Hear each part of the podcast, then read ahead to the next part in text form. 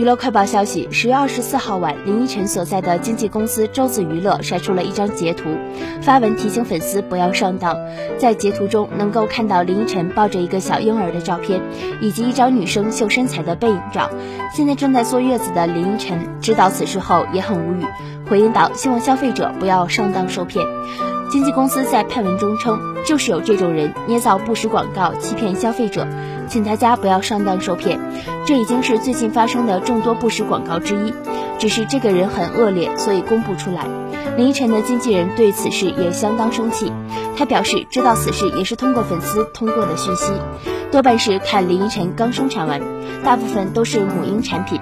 对于截图上林依晨抱婴儿的照片，经纪人也给出了解释。他说，林依晨抱着的小孩是别人的人，给这间诈骗公司打电话是空号。